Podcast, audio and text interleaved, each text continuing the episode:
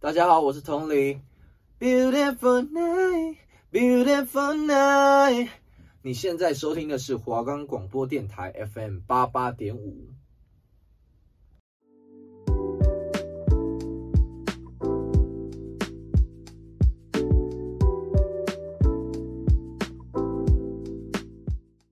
欢迎收听华冈广播电台 FM 八八点五。我们的节目可以在 First Story、Spotify、Apple Podcasts、Google Podcasts、Pocket Casts、Sound On Player 还有 KKBox 等平台上收听。您现在收听的是三室一厅，我是主持人胡飞月，我是主持人邱姿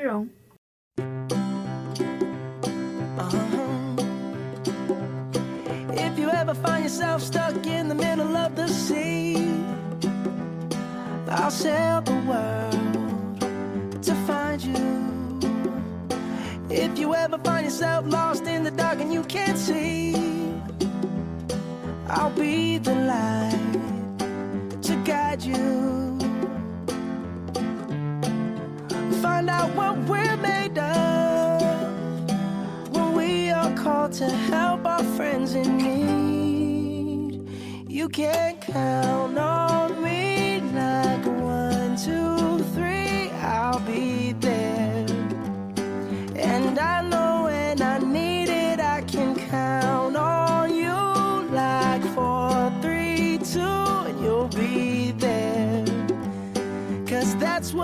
things are supposed to do. Oh yeah.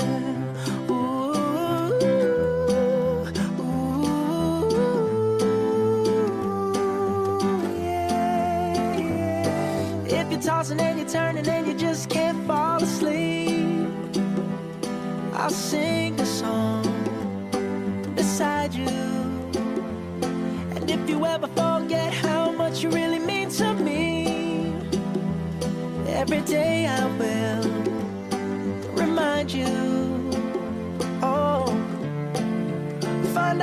we're made of when we are called to help our friends in need.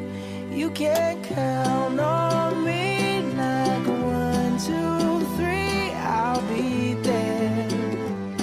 And I know when I need it, I can count on you like four, three, two, and you'll be there. Cause that's what friends are supposed to Oh yeah.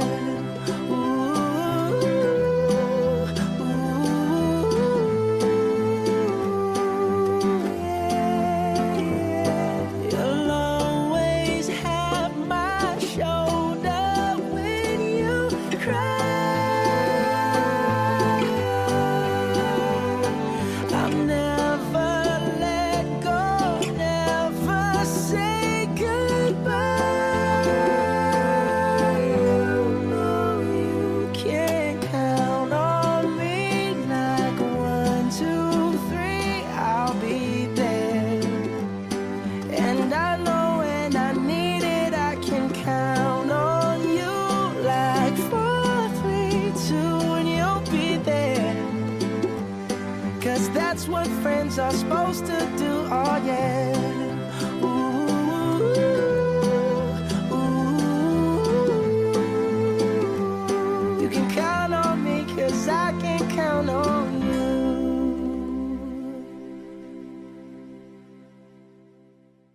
欢迎大家收听三室一厅第二集的节目。听完前面的歌曲，大家有猜到本集主题是什么吗？那我们这集的主题是想和大家一起聊聊友情的问题。关于友情的投稿，也是搜集到非常多朋友的入驻申请呢。看来友情的问题，大家都有很大的共鸣和故事。那飞跃有什么故事可以先跟我还有收听的大家一起分享吗？说到这个嘛，其实我觉得蛮说来话长的，因为我国中国小是属于那种比较风雨的类型，然后对当时那种看身材决定要不要交朋友的小孩子来说，其实我算是比较不受欢迎的那种。但也因为这样子，所以就交到了一些就是不会看特别看身材，然后只会看个性的朋友，而且我们都变得特别的好。然后我记得有一次印象很深刻，是因为国中的时候有一个身材比我更加丰腴的女生，然后她特别的强势，所以那个时候我们班上很多的女生都会想要跟她一起玩这样。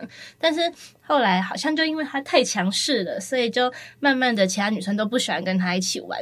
结果她就跟她爸说，我们都排挤她，所以她就之后就不来学校了。真的假的？真的，超荒谬的。那她后面的学业怎么办？后来其实还是有来啦，就是可能看怎么样请假不会达到那个没有毕业的门槛。那你说你当时因为自己身材的关系，会不会导致你觉得会有点自卑啊？那肯定是会的啊，因为那个时候就身材很不好嘛，所以常常就看那些身材比较好的小孩子跟大家都玩的很开心，所以或多或少都会觉得说，是不是应该要再变瘦一点？但当时因为家庭的关系，所以也没有。这个观念只觉得，只偶尔觉得说，哦，可能要变瘦一点，但是没有实际的行动，这样，这样超受伤的感觉。对啊，所以导致我其实求学的阶段就比较没有什么朋友愿意跟我一起玩。那姿荣你呢？你有什么故事可以分享吗？故事的话，我觉得倒是没有。但是我自己在做这期节目之前，有想到，就突然想到我自己个人认为很神奇的事情，就是我是射手座嘛，但是我的求学阶段中，就从国小啊到高中，跟我关系特别特别好的朋友，他们都是双子座。我自己对星座不是很了解嘛，所以我就觉得不知道是巧合还是说双子跟射手真的很配之类的。诶，但听说双子跟射手都是比较自由的星座嘛，那个性可能也因为这个，所以都蛮像的。有没有可能是因为星座影响个性，所以你们才会这么合的吗？有这个可能哦。好，那相信大家一定也很想赶快开始今天的投稿了吧？话不多说，首先我们来看第一则投稿，是来自杨某。他说：“我今年刚升大一，有两个蛮好的朋友，但他们好像关系更好，所以我常常有一种很疏远的感觉，不知道是不是错觉。我也不敢直接跟他们说，说了感觉就会变成班上的边缘人了。”因为班上大部分都是一群一群的，不知道该怎么办。那以上就是他的投稿内容。最后他说，只是刚好看到有管道可以发泄一下，有鼓励到就好。哇，那看来我们的节目真的有做到倾泻烦恼的作用，对吧？对啊。那回归到这个问题啊，我觉得跟我自己高中的时候有一点像。那时候我们高中是六个人的组合。我跟其他两位就特别好，就是我们另外三个是另外更好的。嗯，然后那时候我也会觉得说，诶，他们两个一起出去玩，但没有约我，会是不是就觉得他们两个关系更好了一点？就可能会有其他你不知道的回忆在其中，或是一些他们两个才懂的话题，这样。嗯，真的会自己会觉得说我好像被他们排除掉了。哦，就可能有一种融不进去的感觉。然后其实我也有这种感觉，因为我比较偏敏感一点嘛，所以可能另外两个在聊我听不懂的话题的时候，我就会觉得，诶，是不是就是刚刚讲的，像我在我不知道的时候，他们变得可以更好，然后有更多的话题，所以我就是会有一点小失落啦。但后来放宽心态之后，就觉得其实没什么关系，反正我们都还只是朋友，那也有可能之后可以跟我聊的话题。杨某还说，在班上都是一群一群的这件事情，我自己觉得大一的时候也有特别焦虑交朋友这件事。但是后来就很多人跟我说，不管是认识的学长姐，或是我自己的亲姐姐，她都跟我说，大学没有再像高中那样，就是全班人都认识。我觉得或许你可以多去参加社社团啊，或者是外系选修，甚至是通识课之类的活动，到别的新环境认识新朋友，这样踏出自己的交友圈，就可能会让你不要那么烦闷。关于交友的这个课题，真的是让许多人都很困扰的。真的，世界上形形色色的人那么多，就每个人的个性啊，都一定会大不相同嘛。虽然可能也会有相近的人啦，但我相信大部分应该都是蛮不一样的个性。像我其实就很羡慕那种朋友很多的人啊，因为感觉他们的交际能力就很好，然后个性也很符合，就是大家所想的那样，就会有很多人喜欢他们。但像我就跟你的想法不太一样，我自己是觉得朋友刚好就好了嘛。很多朋友的人的确可以一起玩啊，一起分享开心的事情。但是像你刚刚有说到，世界上形形色色的人，很多想法都不一样。嗯、就像你看，像我们这么好，我们在这几天前也因为 Podcast 的事情有一点点摩擦。吵架。对，但是因为我觉得飞瑞他做事情就是比较不急不躁，但是我自己是会想要规划每一件事情，然后赶快把它完成。但站在他的立场想，他可能就会觉得说做事太急了，太着急这样。对，所以我觉得朋友刚刚好就好。而且我自己比较内向一点，我会觉得说我只要几个非常好的人，然后很懂我这样子玩在一起就够了。而且感觉很多朋友假日出去玩一定会花很多钱呢。啊，真的诶。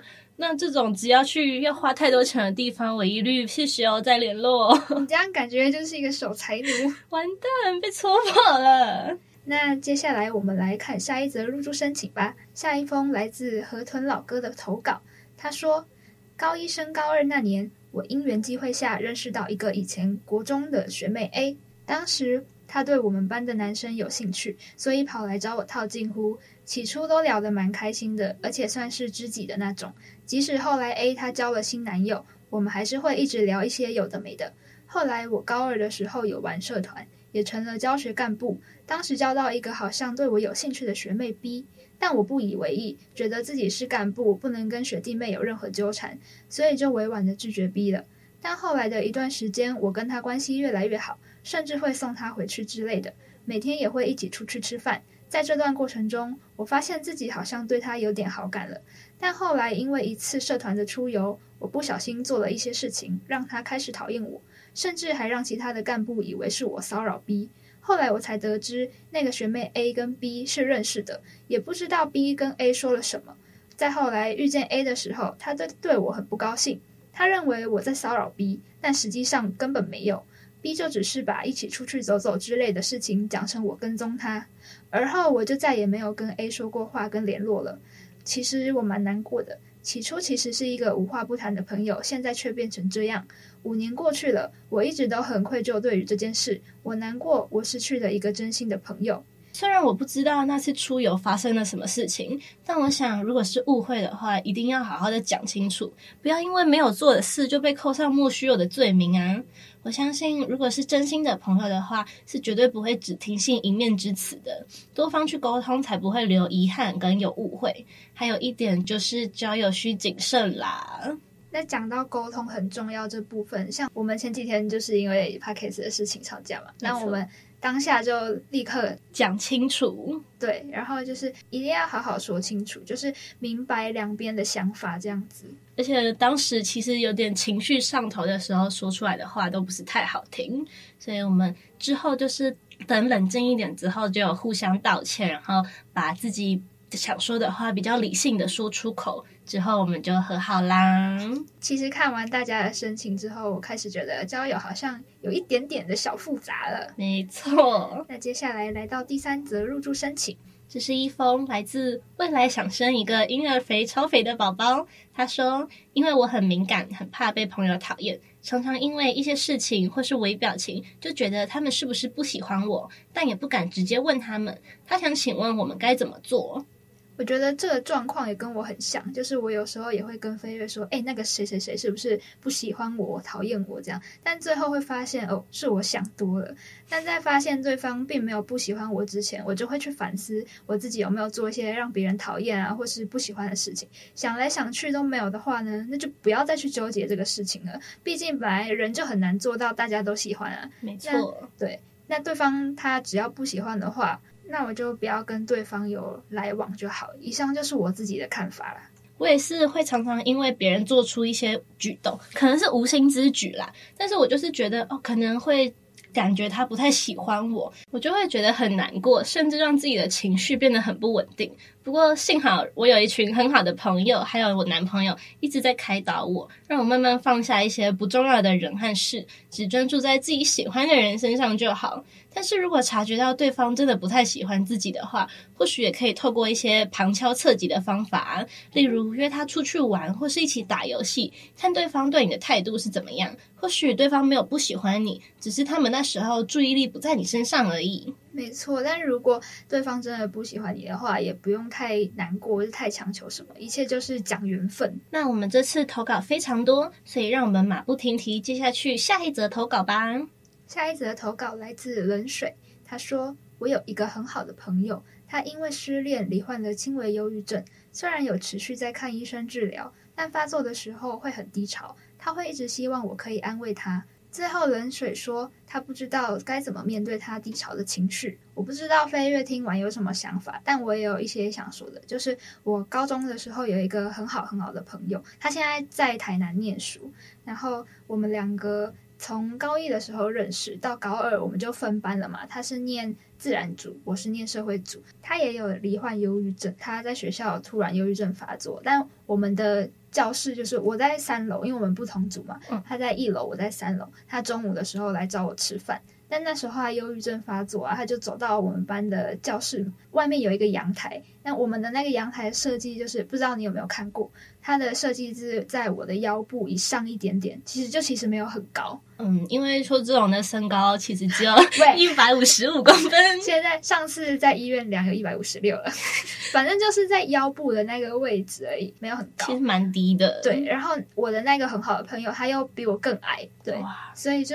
很怕，他就抓住那个阳台的栏杆，我就是特别特别怕他会这样子就跳下去了，一不小心可能就掉下去，感觉就是很提心吊胆。对啊，而且他因为有忧郁症嘛，他身上又有很多一些他自己美工刀自残的伤口，他又是一个白白净净的女生嘛，然后你看到她白皙的手上有那些美工刀的伤痕，看到就会超级超级难过，很心疼这样。嗯、再有一次是她也是在学校突然忧郁症发作。我也不知道怎么安慰他，变成我后来跟他一起哭诶，哦、结果反过来他安慰我，他还要安慰你，对啊，所以我觉得其实嗯，不用特别在意说，哎，我这个朋友有忧忧郁症，我要特别就是注意自己的。说话的就是用词之类的，我觉得是要注意，没错，但是可以不用特别把他当成一个特殊的人，嗯，而且我觉得最好的方法的话，就是默默陪在他身边，不用刻意说跟他说一些啊，你不要难过啊之类的话，毕竟已经那当时的情绪已经很低落了，你还跟他说你不要难过，他怎么可能听得进去，对吧？真的，我觉得陪伴就是最好的良药，还有就是我觉得可以带他多出去走走啊，约他去一些有趣的地方，可以让他不要。一个人待着，但同时也要注意自己的身体状况。没错，那我个人是觉得，其实有时候一个拥抱啊，或是一张卫生纸，可能就是最好的安慰。就像姿荣刚刚说的嘛，发作的时候不可能不难过，但我们唯一能做的事情，就是好好的包覆他的情绪，还有在自己力所能及的范围去照顾他。但也要好好照顾自己，不要让自己也变得忧郁起来了哦。那说到忧郁症嘛，我小小的宣传一下，就是我们节目班的团队叫做“健康报你知”，我们即将要拍摄一个有关于忧郁症的主题。然后我们当时就是做街访，有遇到可能八九个人，他们都会有接触到忧郁症的朋友。那我们做这个主题的目的，就是希望大家多多了解这个疾病，然后就是不要把他们当成一个特殊的病人去对待。这集节目也是想要让大家多去了解这个心理状态，所以到时候播出也希望大家可以多多去看。你怎么趁机在这里打起广告来了？因为是一个很有意义的节目啊，所以就是想要分享给大家。好，那就请大家可以准时收看《健康报你知》。那回到我们的主题，我们一起来看最后一则的入住申请吧。这是来自专的投稿，他说：“人与人之间的相处，有时难免会因为生活习惯上的不同，或者对事情有理解上的不同，容易产生摩擦。就像刚搬进宿舍的时候，有室友习惯早睡，稍微比较晚睡的我就会怕吵到室友。”又或者有室友晚上睡觉习惯开小灯，但也有室友比较属于浅眠的人，有一点灯光可能就会影响他的睡眠，诸如此类的生活小摩擦。那甄同学最后想问，如何在不伤感情的情况下，有效的与室友们沟通？这个又是你的主题了，我简直太有共鸣了。这个，因为我自己也是属于比较浅眠的那种，有一点点声音啊就会被吵醒，或者是凌晨的时候，室友他因为他上课会比较晚嘛，然后他带完回来的晚餐或是宵夜，我闻到那个味道，我也会直接醒过来，而且是一直醒到味道散去，我才能。再睡下去这样子，但是我们那时候的解决方法就是用通讯软体跟他说，你有哪些行为就是影响到别人了，因为当面说肯定会说不出口嘛，而且有一点小尴尬。后续虽然还是偶尔会被吵到，但就比还没有反应之前好多了。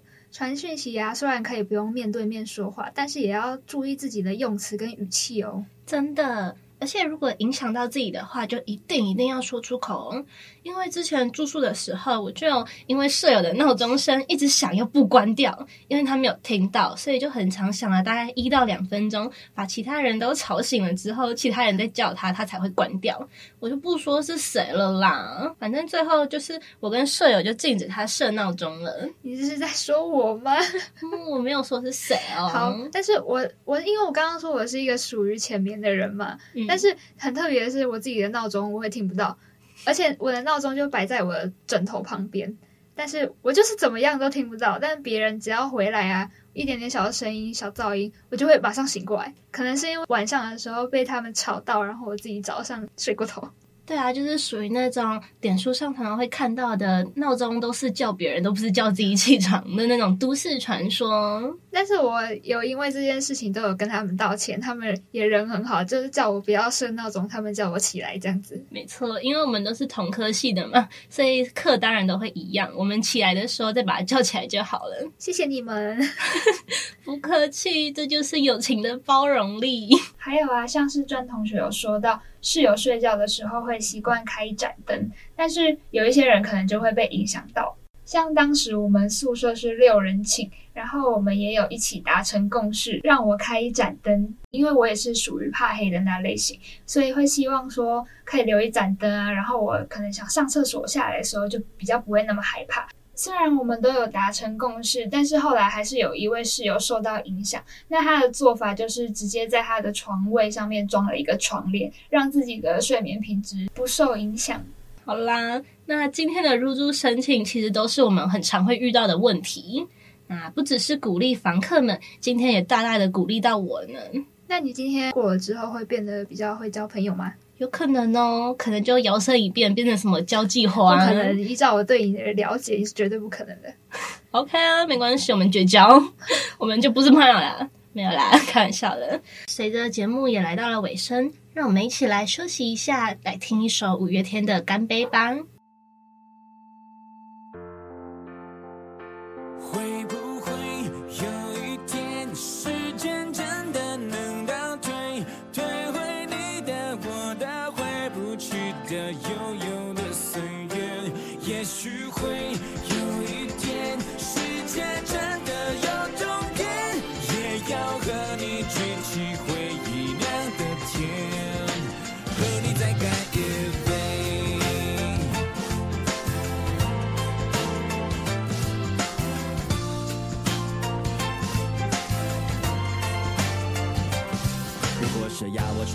代表青春那个画面，浮现的那滴眼泪，那片蓝天，那年毕业，那一张边哭边笑还要拥抱是你的脸，想起来可爱可怜可可可泣，可是多怀念。怀念总是突然，怀念不谈条件，当回忆冲破靠近，冲出岁月在我眼前。我和你流着汗水，喝着汽水，在操场边说好了，无论如何一起走到未来的世界。现在就是那个未来那个世界，为什么你的身边，我的身边不是同一边？友情曾像诺亚方舟。坚持誓言，只是我望着海面，但却永远模糊了视线。会不会有一天，时间真的能倒退，退回你的、我的、回不去的悠悠的岁月？也许会有一天，世界真的有终点，也要和你举起回忆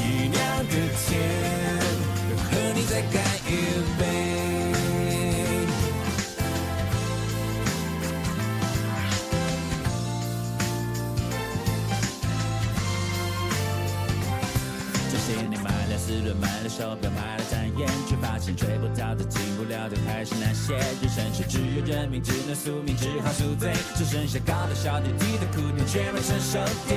成熟就是幻想画面一场磨练。为什么只有梦想越磨越小，小的不见？有时候好想流泪，好想流泪，却没眼泪。期待会，你会不会，他会不会开个同学会？他在等你，你在等我，我在等谁？有时是孩子没睡，电话没电，心情没准备。天空不断黑了。在梦里去追，会